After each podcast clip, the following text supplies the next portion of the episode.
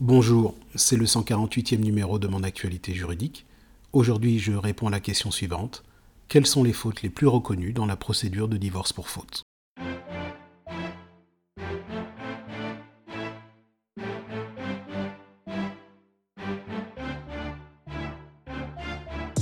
Hier, nous avons vu les éléments qui caractérisent la faute dans la procédure donc de divorce pour faute. Voyons maintenant les neuf violations les plus reconnues comme des fautes par les tribunaux.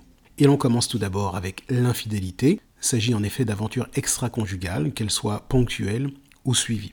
Viennent ensuite le manquement au devoir de vie commune. Pour rappel, le devoir de vie commune comprend non seulement l'obligation pour les époux de vivre sous le même toit, sauf s'ils en ont convenu autrement, mais également d'avoir des rapports intimes avec son conjoint.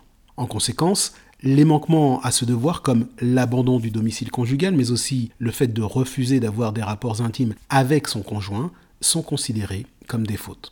En troisième position viennent les violences physiques. Ces violences constituent des manquements au devoir de respect de l'époux. Notez toutefois que sont considérées comme des fautes non seulement les violences à l'endroit de l'époux, mais également à l'égard des enfants. Quatrièmement, les violences verbales. Comme les violences physiques, ces violences euh, donc verbales sont des manquements au devoir de respect. Cela comprend les propos insultants, blessants ou menaçants. Cinquièmement, le manquement à la contribution aux charges du mariage. C'est un manquement pour lequel sont prises en compte les facultés de l'époux. Ainsi est caractéristique d'une faute le fait pour un époux de garder son salaire pour des dépenses personnelles et ne pas participer aux dépenses de la famille.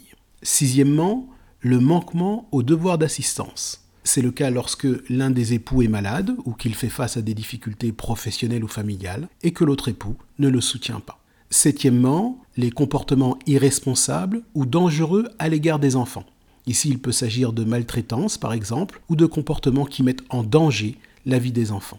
Huitièmement, la jalousie ou la possessivité, c'est-à-dire un comportement qui met en péril le bien-être familial. Et enfin, neuvièmement, les conduites addictives telles que celles portant sur l'alcool ou sur le sexe, par exemple, conduites qui nuisent à la vie de la famille. C'est la fin de ce flash briefing. Aujourd'hui, pourquoi ne pas interroger la skill mon assistant juridique sur l'application Alexa de votre téléphone mobile et lui demander Alexa, demande à mon assistant juridique comment apporter la preuve de violence conjugale. Vous obtiendrez une réponse simple et claire. En effet, avec la skill mon assistant juridique, vos droits sont à portée de voix. Bonne journée.